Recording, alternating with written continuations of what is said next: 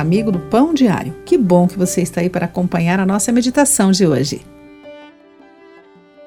Meu amigo Jaime trabalha para uma corporação internacional.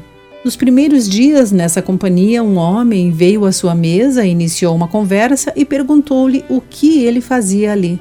Após contar-lhe sobre o seu trabalho, Jaime perguntou o seu nome. Ricardo, respondeu ele.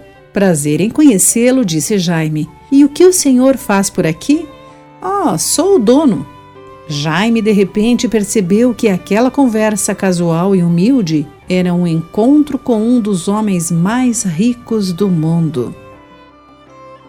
Nesses dias de autoglorificação e celebração do eu, esta pequena história pode servir como um lembrete das palavras importantes de Paulo em Filipenses, capítulo 2, versículo 3, que diz: Nada façais por partidarismo ou vanglória as pessoas que voltam a sua atenção para os outros e não para si mesmas têm as características que Paulo menciona. Considerando cada um os outros superiores a si mesmo, demonstramos a humildade de Cristo. Refletimos Jesus que não veio para ser servido, mas para servir, de acordo com Marcos capítulo 10, versículo 45.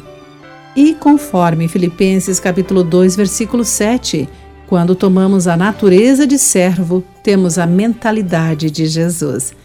À medida que interagimos com os outros hoje em dia, não olhemos apenas para nossos próprios interesses, mas também os dos outros.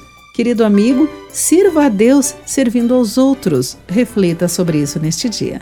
Eu sou Clarice Fogassi e essa foi a nossa meditação do dia. Fique com Deus.